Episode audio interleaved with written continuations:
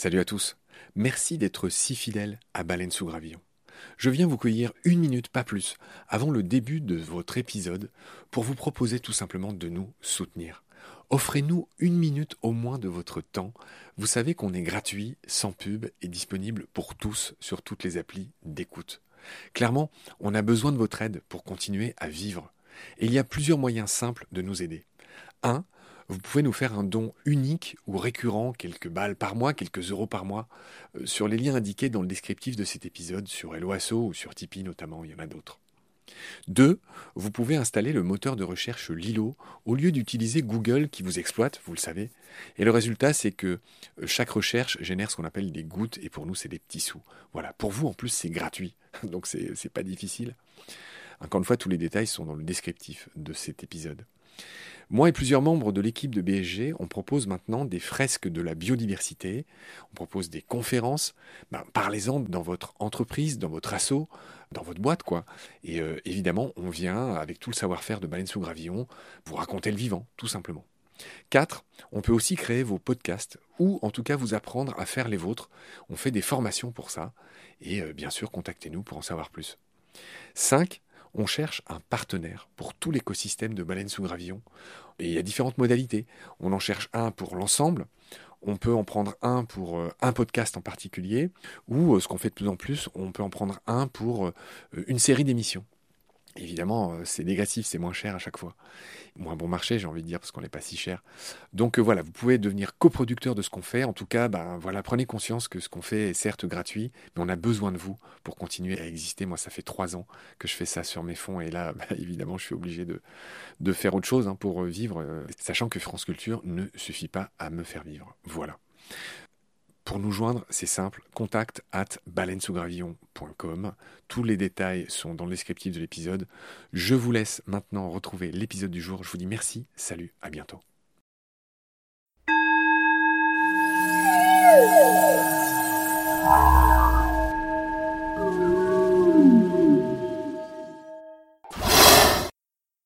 Salut Rémi. Salut Marc. Ravi de te retrouver pour parler euh, des ours. Huit espèces. Cet épisode va être consacré à la plus, une des plus connues, mais aussi une des plus incroyables. Je veux parler du panda, qui est presque entièrement herbivore. Mm -hmm.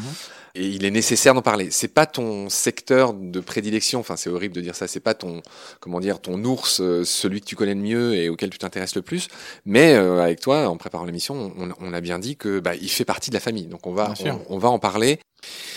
Par quoi commencer, cher Rémi? On va peut-être commencer par dire son nom scientifique. Euh, le panda? Erulopoda melanoloca.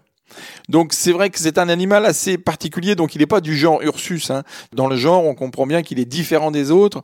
Il est différent par son évolution parce qu'il s'est séparé des autres ours actuel de plusieurs millions d'années d'évolution. Donc, ce qui fait vraiment un ours assez particulier. Alors, par sa morphologie, par aussi son adaptation, qu'il n'a pas du tout le, même mode de vie que l'on peut connaître chez, nos ours, on va dire, nos ours bruns. Alors, on va, on va détailler le panda. Hein. Il y a beaucoup de choses à dire sur le panda.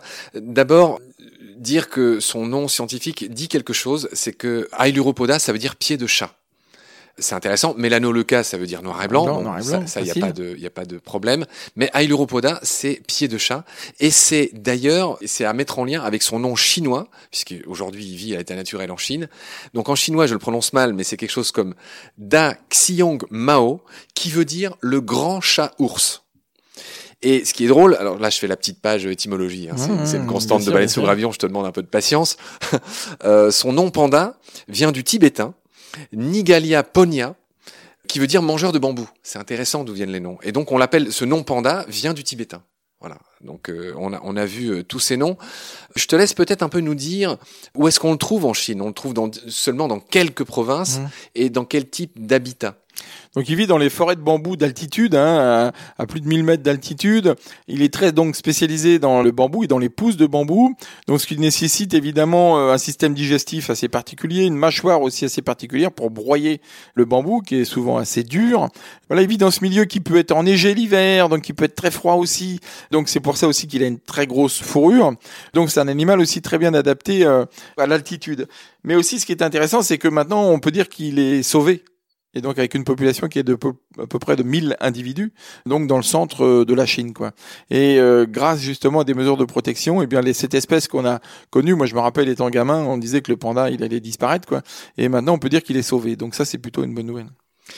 D'accord. On a dit un mot déjà dans l'épisode précédent, Rémi, sur un autre animal qui porte aussi le nom de panda, qui est le petit panda roux, mmh. et c'est aussi le même nom, euh, presque le même nom de genre, Ailurus fulgens. Donc euh, voilà, euh, pied de chat fulgens, on imagine que c'est à voir avec, avec roux aussi. Mhm. Bref, ce petit panda roux, et on a longtemps pensé que ces deux-là faisaient partie de la même famille. En fait, la génétique a montré que pas du tout. Le petit panda roux fait partie de la superfamille des mustéloidés, qui comprend tout ce qui est bah, mustélidés, belette et compagnie, blaireau.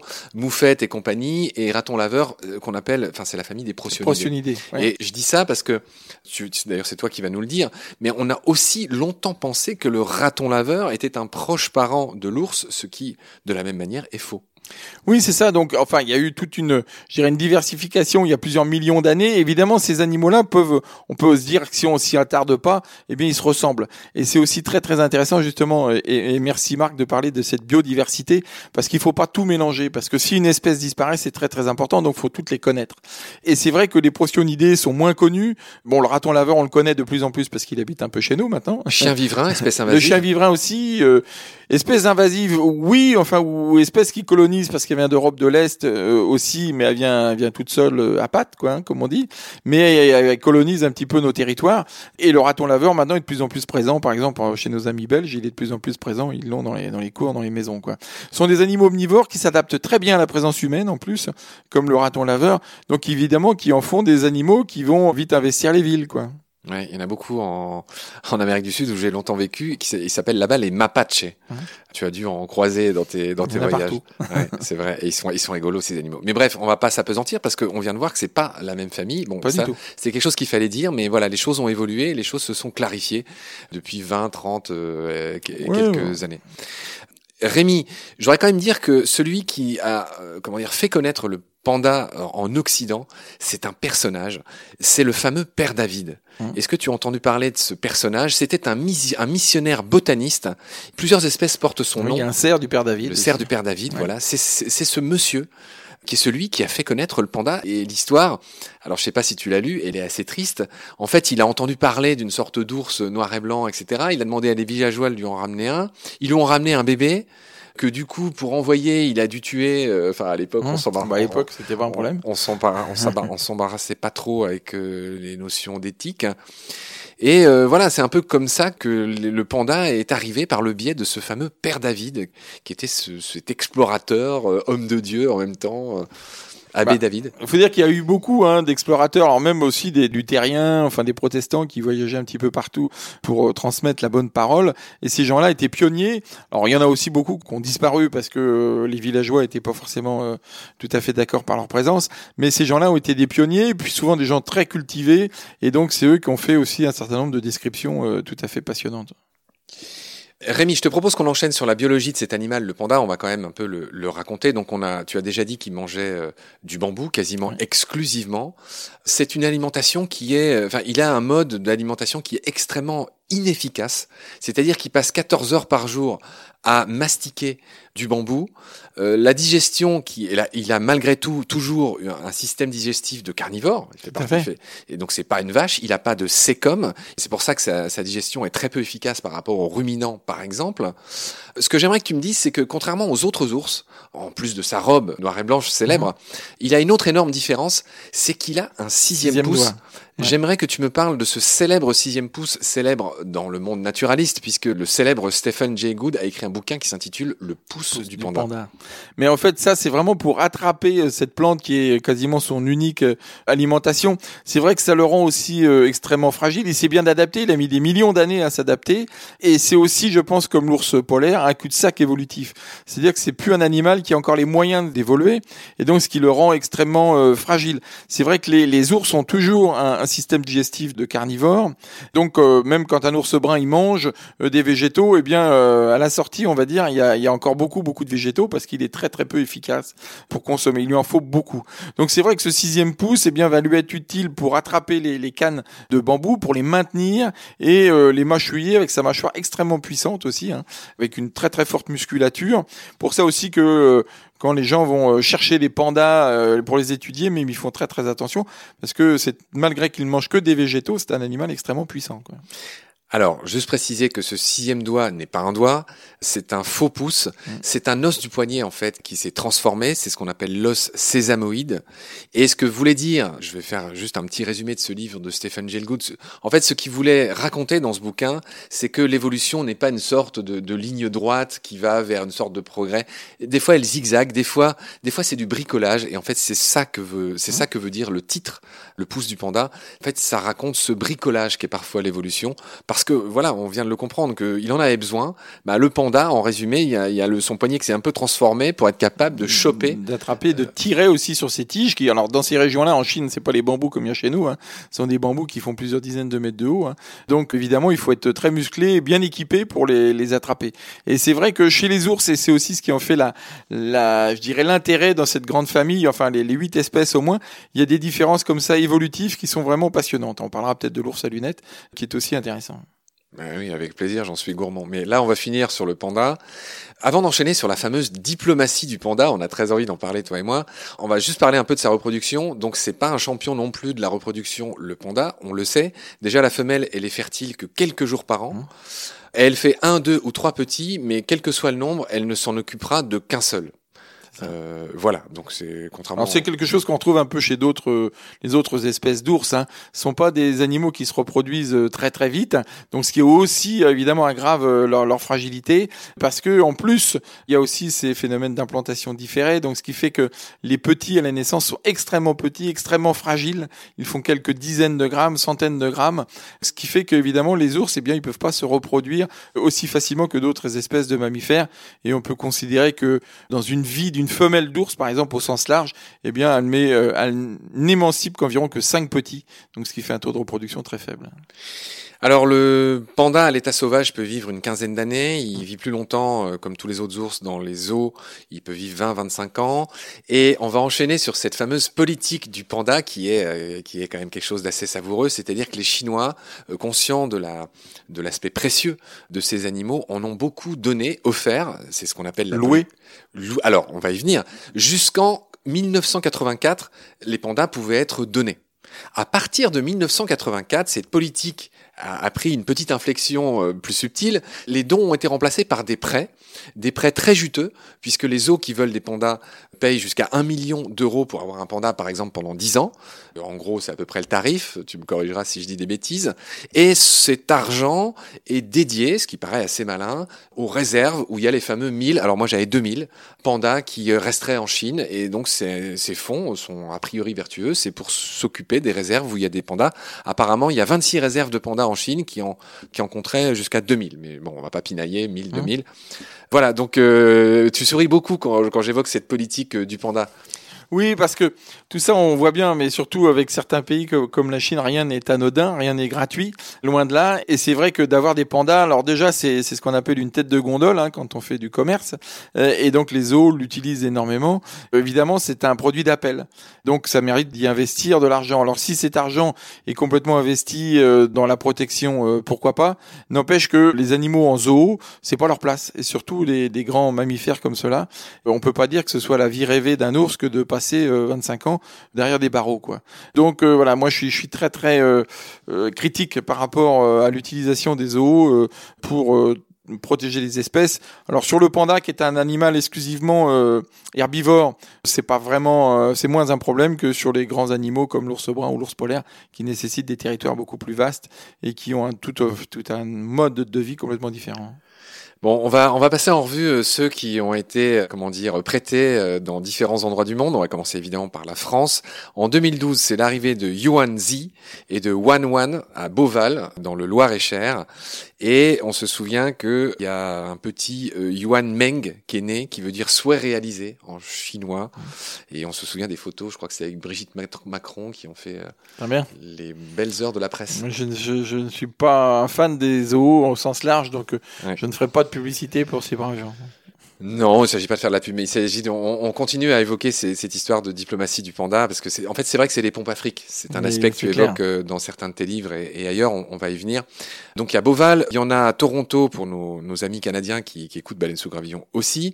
Donc là, c'est Damao le mâle et Elle R. Shun, la femelle, donc il se balade entre Toronto et Calgary apparemment. il y en a aussi un en Belgique, euh, Xing Yi. Elle est arrivée en 2014. Elle, elle a été inséminée. Euh, la, la, la, dame, elle a donné deux jumeaux, euh, donc voilà, c'est d'autres noms chinois que je vais nous épargner.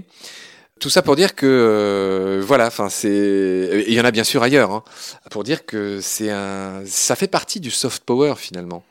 Oui, soft, pas toujours aussi soft que ça. C'est vrai que ça a été des dons. Hein. Je crois que Nixon avait reçu aussi un panda dans les années 70 en cadeau. C'est vrai que euh, d'offrir un animal emblématique, eh bien c'est très très important. Nous, on pourrait offrir peut-être un coq parce que c'est notre emblème, mais c'est moins drôle. Mais mais c'est vrai que le, le, panda, eh bien tout le monde lui veut du bien. Les Chinois ont plutôt bien travaillé, on va dire, pour pour protéger cet animal, justement parce que c'est un emblème. C'est ce qui fait aussi sa force. Mais c'est vrai que euh, de prêter, euh, offrir euh, un animal comme celui-là, c'est, c'est, ça fait partie vraiment d'une géopolitique euh, extrêmement agressive quelque part, beaucoup plus agressive qu'on pourrait le croire. Bon, il y a beaucoup d'autres encore euh, éléments sur le panda que je voudrais dire avant de, de clore cette émission, Rémi. En Chine, c'est malgré tout un animal vénéré. Qui tuait un panda était passible de la peine de mort jusqu'en 2010. Ça a été commué à partir de 2010 en prison. Mais donc c'était quand même euh, sérieux. C'est pas rien. Ouais. que dire Il y avait d'autres aspects sur le panda que je voulais voir avec toi, c'est qu'il peut être prédaté, les, les, jeunes pandas peuvent être prédatés par le léopard des neiges. Alors on s'imagine bien qu'aujourd'hui, avec toutes ces histoires de réserve et tout ça, ça n'arrive plus. Et puis ça tombe bien, enfin ça tombe bien, ça tombe mal. Les léopards des neiges, il y en a plus beaucoup non plus. Oui, ça dépend où il y a encore des zones où, et, et, et on le voit, les derniers films qui viennent de sortir montrent bien qu'il y a des zones, même en Chine, où il y a du léopard des neiges, et tant mieux quoi. Oui, voilà. Mais en tout cas, à l'époque où il y en avait plus, le léopard des neiges pouvait être un prédateur pour les petits de la femelle panda. Il y a un autre phénomène dont, dont je voulais parler avec toi, c'est que une autre menace assez originale qui a pesé sur les pandas, c'est que les bambous fleurissent tous les 65 à 120 ans. Et dans ce cas-là, et c'est un phénomène auquel j'ai assisté euh, au Chili bizarrement, tout tout disparaît. Tout disparaît. C'est-à-dire que tout, tout, crève, tout, tout devient euh, enfin absolument mort. Ouais. Et le bambou, la forêt de bambou, il lui faut 10 ans pour se reconstituer. Et donc, dans les derniers siècles, le panda en a souffert parce qu'à l'époque où euh, il y avait encore beaucoup de forêts de bambou, il pouvait aller de l'une à l'autre mmh. en cas de mort d'une de ces forêts, comme je viens de l'expliquer. Mais du coup, vu que tout a été déforesté, etc., etc., ça, ça a aussi été un facteur qui a contribué à son grand déclin. Oui, complètement, parce que des espèces spécialisées comme ça, euh, s'ils se retrouvent sur des isolats euh, de, où la source de nourriture est très très limitée, évidemment, euh, là, ils sont vraiment en danger. Surtout que Bon, ça a un intérêt aussi hein, que les bambous fleurissent, c'est que ça va régénérer aussi justement des zones avec des bambous et des pousses de bambou. Mais c'est vrai qu'il faut que le panda puisse se déplacer vers des zones où il y a encore du bambou qu'il peut manger. Et c'est vrai que ces isolats extrêmement réduits, et surtout dans des pays où il y a une population euh, de plus en plus euh, importante, eh bien ça isole les populations et ça empêche les migrations euh, possibles. Quoi. Donc ça c'est aussi un autre problème et peut-être beaucoup plus définitif, on va dire, encore que la chasse, parce que la chasse on peut l'arrêter, tandis que le morcellement des territoires eh bien, c'est souvent extrêmement grave. Très bien Rémi, on va finir par euh, les aspects culturels qui entourent le panda. Je voudrais commencer par dire que le panda est un des logos les plus célèbres et peut-être un des plus beaux du monde. Bon là c'est subjectif, je te laisserai en penser ce que tu veux. C'est évidemment l'emblème du WWF qui a été fondé en 1961. Mmh. Voilà, qui compte 25 000 volontaires, 6 000 salariés, euh, qui est une assoce connue. La présidente française du WWF, tu dois la connaître Oui, Isabelle Autissier. Ouais. Isabelle Autissier, l'ancienne navigatrice, elle est présidente. Pourquoi de... ancienne? Elle navigue encore beaucoup, Isabelle. oui, alors c'est vrai, c'est vrai. Non, non, tu fais bien de me reprendre. Euh, D'accord. Enfin, je vais dire, le temps des courses est fini. Le temps des courses est fini, mais. Isabelle navigue beaucoup et entre autres dans les régions polaires, au Groenland, et donc, euh, donc elle navigue encore beaucoup. Ouais. Donc euh, Isabelle Autissier, qu'on entend souvent, y compris à la radio, pour demander des sous pour le WWF. Et, peut-être tu vas nous le rappeler, le fait que cet animal a été choisi comme logo à voir avec que ça a été un des premiers programmes de protection du WWF. Tout à fait. Dans les années 60, la population de pandas, elle était euh, bon, elle vraiment sur la fin, on va dire. On pensait euh, difficilement le sauver, et heureusement, il a été sauvé. Et c'est vrai que ça a été l'un des premiers enjeux de cette euh, conservation. Et c'est vrai que dans les années 60, c'était pas si évident de lancer un programme international, que d'autres pays aussi se mêlent un petit peu d'un pays euh, très important comme la Chine, qui était à l'époque quand même encore la Chine communiste. Et donc, bah, c'est plutôt bien que euh, cet emblème aussi ait permis de porter euh, le WWF pendant toutes ces 60 dernières années. Quoi. Cher ami, bien plus important que le WWF, il faut qu'on dise un mot sur la célèbre Fiat Panda. Tu en as une Non, non, non, je le regrette pas euh, plus que ça, parce que célèbre, célèbre, oui, c'était un pot à yaourt absolument dangereux, mais il euh, n'y a pas de souci.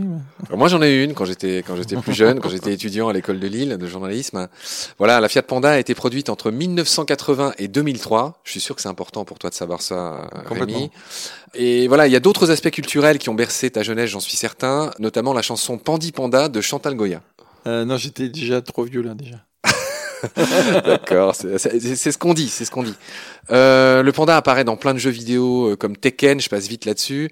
Il y a eu un film en 2008 de DreamWorks dont je me souviens extraordinaire qui s'appelait Kung Fu Panda. Ouais, et puis il y a une série aussi encore. Que tu as vu? Ouais, je vois avec mes petits enfants. Que tu as aimé? Euh, Oui, enfin plus ou moins, mais mais on regarde la série de temps en temps. Ouais.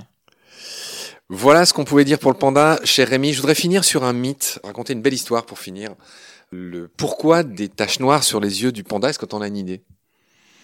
Non, je sais qu'il y a beaucoup de mythes en Chine pour toutes ces espèces d'ours, parce qu'il n'y a pas que le panda en Chine. Il y a aussi euh, l'ours noir asiatique, on en parlera plus tard. Mais euh, non, les, taches, non, je connais pas la légende des taches noires. Eh ben, en fait, tout a à voir avec le deuil. C'est-à-dire qu'on pense que, en fait, le panda a les deux yeux au beurre noir, pour ainsi dire, à cause d'un deuil. C'est-à-dire que dans certains mythes, c'est des familles qui auraient perdu, des, des, fratries qui auraient perdu une sœur, et du coup, le panda se serait mis les pattes dans la cendre et puis les aurait mis sur ses yeux pour essuyer ses larmes, et c'est pour ça qu'il aurait les yeux noirs dans une catégorie de légende. Mmh. Et dans l'autre, elle, est assez intéressante, au Tibet cette fois, ben, c'est plus en Chine. En fait, il y a une légende qui raconte qu'il y a une jeune bergère qui a sauvé, c'est ce que je racontais tout à l'heure, un bébé panda d'une panthère des neiges, mais que cette jeune bergère est morte de ses blessures suite à cette belle mmh. intervention. Et du coup, euh, la famille panda bah, a aussi pleuré, et pour les mêmes raisons, bah, ils avaient les pattes euh, apparemment dans, dans la cendre, et, et en voulant s'essuyer leurs larmes, c'est ainsi que sont apparues ces taches noires je, je, voudrais quand même, au-delà de cette légende, dire quelque chose que j'ai oublié de dire tout à l'heure. Tu, tu, as signalé qu'il euh, il avait une bonne fourrure pour résister mhm. aux températures froides. Tu as bien fait de le faire.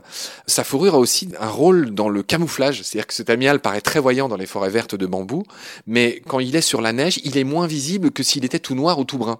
Donc il y, a, il y a un rôle de camouflage paradoxalement dans cette robe-là. Il y a plein de robes, excuse-moi de te couper Marc, mais il y a plein de robes comme ça qu'a priori nous on ne le, voit pas que c'est un camouflage. Et, mais en fait, euh, il est évident, le, blanc et le noir, par exemple, quand on part avec des Inuits euh, sur la banquise, eh bien, il vaut mieux être en blanc et en noir pour euh, s'approcher des, des, animaux, si on veut les chasser en particulier. Et donc c'est vrai que c'est des camouflages qui sautent pas aux yeux, évidemment, c'est le but, mais mais on se rend pas compte. Moi, je l'ai vécu entre autres avec des phoques aussi, qu'on voit pas que leur couleur c'est un camouflage, mais la nature offre des tas d'évolutions comme ça, tout à fait intéressantes. Ouais.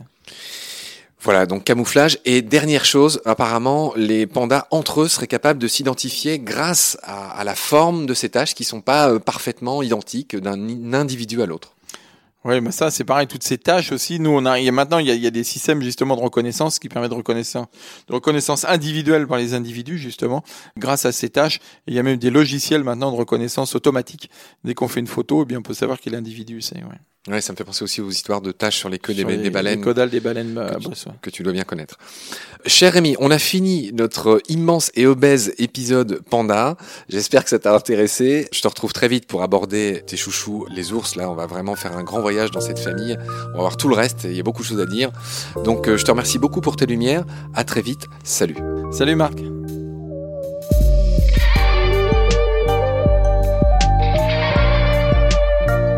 C'est la fin de cet épisode, merci de l'avoir suivi. Pour continuer, nous avons besoin de votre soutien. Et vous pouvez nous aider simplement, en quelques clics et gratuitement. Il suffit par exemple d'utiliser le moteur de recherche solidaire Lilo. Ainsi, chacune de vos recherches sur Internet générera des gouttes qui seront reversées au projet de votre choix, comme Baleine sous gravillon par exemple. Vous pouvez par ailleurs vous abonner à nos podcasts comme d'habitude. partager les liens, devenir adhérent de l'association BSG ou encore faire un don sur Helloasso ou sur Tipeee. Grand merci par avance. Je remercie tous mes équipiers pour leur aide précieuse. Je vous retrouve bientôt pour de nouveaux épisodes. Et d'ici là, prenez soin de vous et de ce qu'il y a autour de vous. Merci. À bientôt.